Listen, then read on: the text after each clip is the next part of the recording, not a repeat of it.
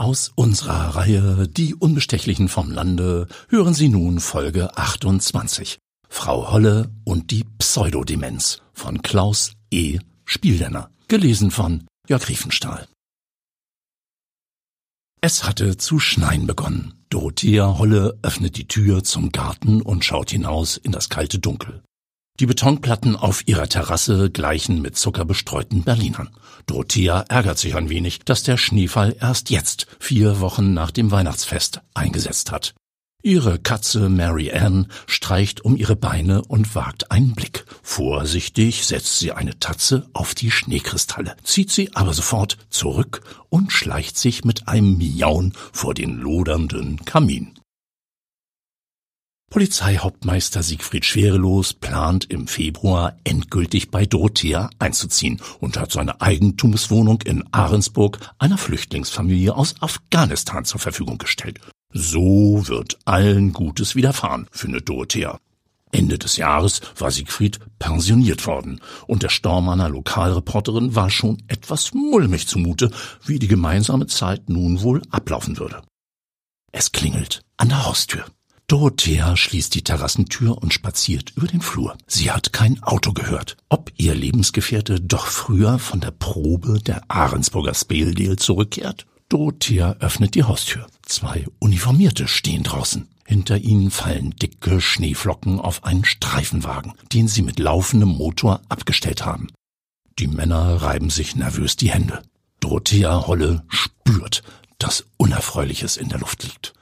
Sigi ist nicht da. Er ist zur Probe. Die Polizisten haben ihre Blicke nach unten gerichtet. Dorothea läuft ein eisiger Schauer über den Rücken. Also, was ist passiert? Nun sagt es schon. Frau Holle, wir haben hier einen Haftbefehl müssen Sie festnehmen. Gefängniszellen sind Dorothea bisher nur aus dem Fernsehen und von Fotos bekannt. Klein, karg möbliert, mit Klo, vergittertem Fenster, also eher keine Wohnqualität. Dazu eine Bauweise, die suizidgefährdete Inhaftierte eher nicht an ihr erklärtes Ziel bringen dürfte. Nun sitzt Dorothea selbst schon seit einer Stunde auf der mit dicker Folie überzogenen Matratze im U-Haftbereich der Justizvollzugsanstalt Lübeck. Sie spürt, wie das reißfeste Material den Schweiß von ihrem Allerwertesten in Richtung Schultern transportiert. Noch immer glaubt sie an einen bösen Traum. Als man sie zum Polizeiwagen gebracht hatte, erwartete sie jeden Moment den Ruf Siegfried. Alles war nur Spaß. Die Beamten hatten sie über ihre Rechte aufgeklärt, doch alle Fragen, die sie ihnen bis zur Ankunft in Lübeck stellte, blieben unbeantwortet auch ihrer Bitte, einen Anruf tätigen zu dürfen, um ihren Lebensgefährten zu informieren, waren die Beamten nicht nachgekommen. Nun rutscht sie unruhig in ihrer Zelle hin und her und überlegt genervt, was der Blödsinn mit ihrer Festnahme soll. Nach endlosen Minuten voller Ungewissheit wird endlich ein Schlüssel in das Türschloss geschoben. Unter Mordsgetöse schiebt eine uniformierte, kräftige Frau die Stahltür auf. Häftling Dorothea Holle, folgen Sie mir zur Vernehmung. Irgendwie findet Dorothea die Aufforderung nicht gendergerecht. Sie verkneift sich aber einen Kommentar. Ich möchte erst einen Anruf tätigen, sagt sie. Der Blick der resolut auftretenden Schließerin ist mehr als deutlich. Dorothea springt von der Liege und tritt aus der Zelle. Einige vergitterte Schleusen weiter kommen sie im Vernehmungszimmer an. Dort sitzen eine Frau und ein Mann im dunklen Jackett. Mein Name ist Übler, Lasse Übler. Ich bin Hauptkommissar bei der Lübecker Mordkommission. Das ist Staatsanwältin Jenny Reiber. Frau Holle, Sie wissen, warum wir Sie verhaftet haben? Dorothea kennt Kommissar Übler vom Sehen. Sie schüttelt den Kopf und gerät außer sich. Was? Was? Was soll das? Ich habe nichts angestellt. Außerdem möchte ich endlich von meinem Recht Gebrauch machen, jemanden anzurufen. Nun beruhigen Sie sich erst einmal. Wir wissen von Ihrer Lebensgemeinschaft mit Polizeihauptmeister Schwerelos. Er ist informiert und wird Sie auch bald besuchen. Besuchen? Das klingt für wahr nicht danach, hier wieder schnell herauszukommen, findet Dorothea. Die Aussage treibt ihren Kreislauf auf Achterbahnfahrt. Sie spürt, wie der Herzmuskel in ihrer Brust unkontrolliert Fahrt aufnimmt. Wo waren Sie am 7. Januar dieses Jahres? will der Kommissar wissen. In Dorotheas Kopf dreht sich alles. Sie kann keinen klaren Gedanken fassen. Alle ihre Termine befinden sich im Handy. Und das liegt in Sieg. Am siebten? War das nicht ein Freitag? Der Kommissar nickt.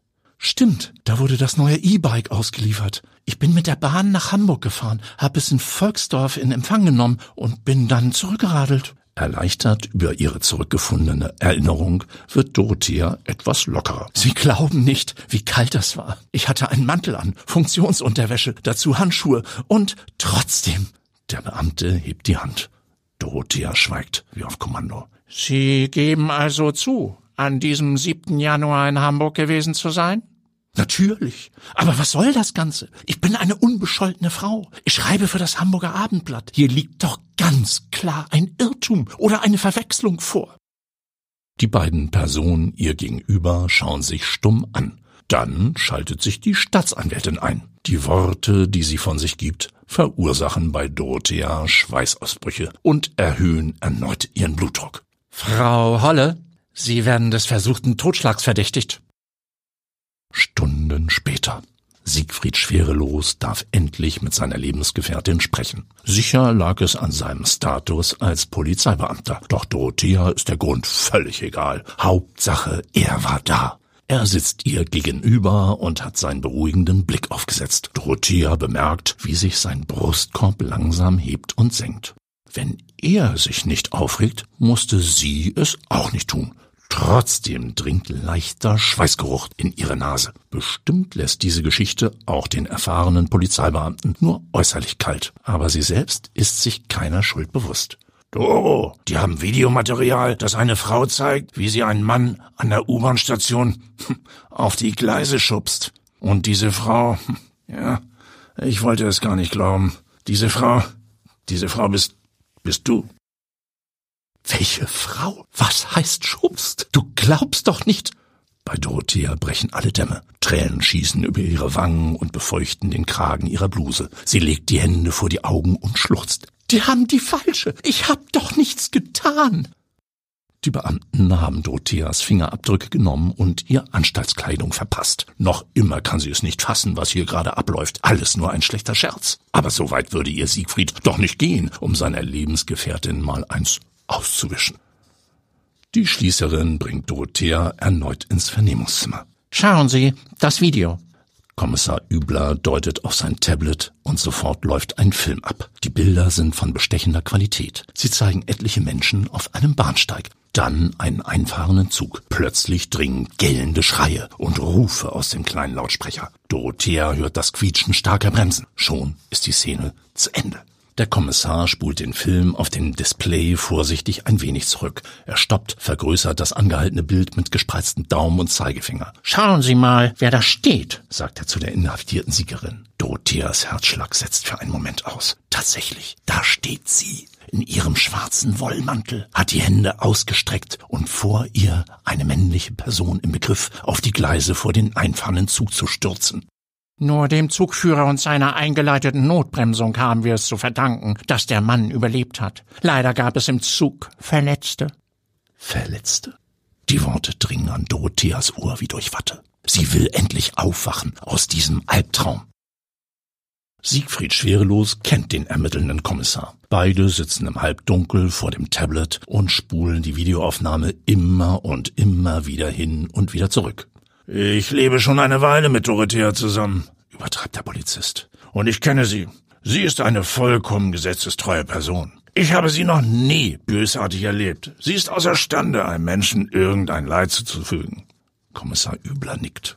Sicher haben Sie recht. Aber wir erleben es oft, dass Menschen sich ändern, ohne dass es ihre Gemeinschaft bemerkt. Da staut sich etwas an und das wird dann in einem Moment, wie in diesem, freigesetzt.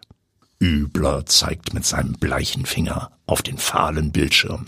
Nun, wir haben die Daten der Person auf den Gleisen leider noch nicht ermitteln können. Passanten haben den Unbekannten nach dem Übergriff und dem Sturz aus Gleisbett noch rechtzeitig auf den Bahnsteig gezogen. Anschließend ist der Mann in der Menge einfach verschwunden. Das ist, das ist seltsam. Das sehe ich auch so. Frau Holle hat zugegeben, am 7. Januar in Hamburg gewesen zu sein. Sie hat ihr Rad abgeholt bei der Kommissar schaut auf seinen Notizblock. Bei Felge und Speiche. Ein Laden in der Klaus-Ferg-Straße in Volksdorf. Dort hat man diesen Termin bestätigt. Sie muss also mit der A1 bis Volksdorf gefahren sein. Aber der Vorfall fand doch in Wandsbek-Gartenstadt statt. Richtig. Das liegt aber im Streckenverlauf der U1 und ist nur wenige Bahnminuten von Volksdorf entfernt. Könnte es nicht sein, dass Doro den stürzenden Mann hm, halten wollte? Hm, eigentlich ja. Aber wir haben eine glaubwürdige Zeugin. Die Schließerin hat Dorothea wieder zurück in die kleine U-Haftzelle gebracht. So überschaubar wie hier müsste es auch zu Hause sein, sinniert sie. Das Putzen solcher Räume ist in Windeseile erledigt. Überhaupt besitzen wir viel zu viele Möbel, ist sie sich sicher. Vor allem seit Siegfried schon einige, wie sie glaubt, ziemlich überflüssige Möbel in ihrem Haus abgestellt hat. Dorothea versucht sich immer wieder abzulenken und die Situation so weit wie möglich zu verdrängen. Doch was nützt das alles, wenn sie wegen eines Justizirrtums zehn Jahre oder länger hier im Gefängnis verbringen muss? Im Geiste sieht sie sich, gebückt und extrem gealtert, durch das riesige Eisentor der JVA nach draußen schleichen. Schneegestöber und Wind wirbeln durch ihr gänzlich ergrautes Haar. Mitte 70 und vorbestraft. Siegfried ist nicht zu ihrer Entlassung erschienen. Schon vor Jahren hat er den Kontakt zu ihr abgebrochen. Sicher hat er eine andere Dumme gefunden, die ihn. Dorothea bremst ihre Fantasie, sieht gerade noch, wie sie nach dem Ende der Haftstrafe in einem Bus unter den Blicken zahlreicher Neugieriger eine regelrechte Spießrutentour nach Ahrensburg erleben muss. Dorothea bemüht sich, ihre Vision zugunsten einer Erinnerung an den Tag der Fahrradübergabe zu verändern. An dem Morgen litt sie unter starken Kopfschmerzen. Ja genau, Sie wollte erst absagen und den Termin verschieben. Doch dann, nach Einnahme von zwei Schmerztabletten, lief sie los. Sie ist eigentlich kein Freund von Tabletten. Zum Glück lag aber noch ein Blister Ibuprofen von ihrer verstorbenen Mutter im Arzneischrank. Abgelaufen, aber bestimmt wirkten die Tabletten noch. In der Bahn hinter Ahrensburg war sie eingeschlafen. Es war so warm und angenehm, und erst weit hinter Volksdorf war sie wieder aufgewacht. Sie musste ein neues Ticket kaufen und zurückfahren, wartete lange, viel zu lange am Bahnsteig, weil der Zugverkehr wieder einmal gestört war.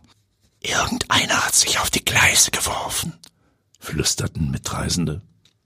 Sie kam mit Verspätung zum Fahrradladen, war noch immer extrem durcheinander. Sie hatte sich aufgeregt über einen Kratzer am neuen Rad, aber die Verkäufer waren gar nicht darauf eingegangen. Sie übergaben ihr geschäftig und schnell das neue E-Bike. Die kalte Luft auf der Fahrt nach Sieg hatte ihre Kopfschmerzen entschwinden lassen, fiel ihr ein.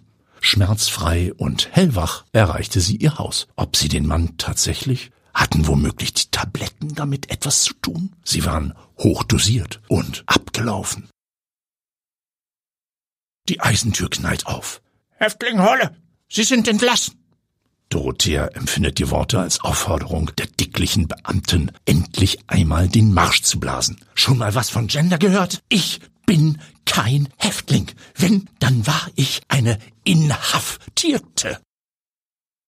In ihrer Wohnung ist es warm. Katze Mary Ann streicht unentwegt um Dorotheas Beine. Sie hat den unfreiwilligen Aufenthalt ihres Frauchens im Gefängnis anscheinend bemerkt und holt nun sämtliche Streicheleinheiten nach. Und der Mann hat sich gestellt und wollte Selbstmord begehen, sich vor den Zug schmeißen? Unverschämtheit. Dorothea Holle ist außer sich. Siegfried schwerelos nickt und verdrückt schon ein drittes Stück der Begrüßungstorte, die er angeblich zum Anlass ihrer Entlassung gekauft hat. Sie lässt ihn kommentarlos genießen. Der Zeugin hattest du wohl vom neuen Rat in äh, Volksdorf erzählt. So kam die Polizei auf deine Spur, erzählt Siegfried mit einem Bissen im Mund. Die Frau hat ihre Aussage richtig gestellt. Sie kam erst nach dem Sturz mit dir zusammen. Aber wieder schiebt er sich ein Stück Buttercremetorte in den Mund. Du solltest keine abgelaufenen Tabletten wahrnehmen. Die verwirren dich nur. Man spricht sogar von Pseudodemenz bei Ibuprofen. Pseudo? Ja, Schatz, du hast recht. Tabletten taugen überhaupt nichts. Siegfried schwerelos nickt zustimmend und greift erneut zur Torte. Das war aus unserer Reihe Die Unbestechlichen vom Lande Folge 28. Frau Holle und die Pseudodemenz von Klaus E. Spieldenner. Gelesen von Jörg Riefenstahl.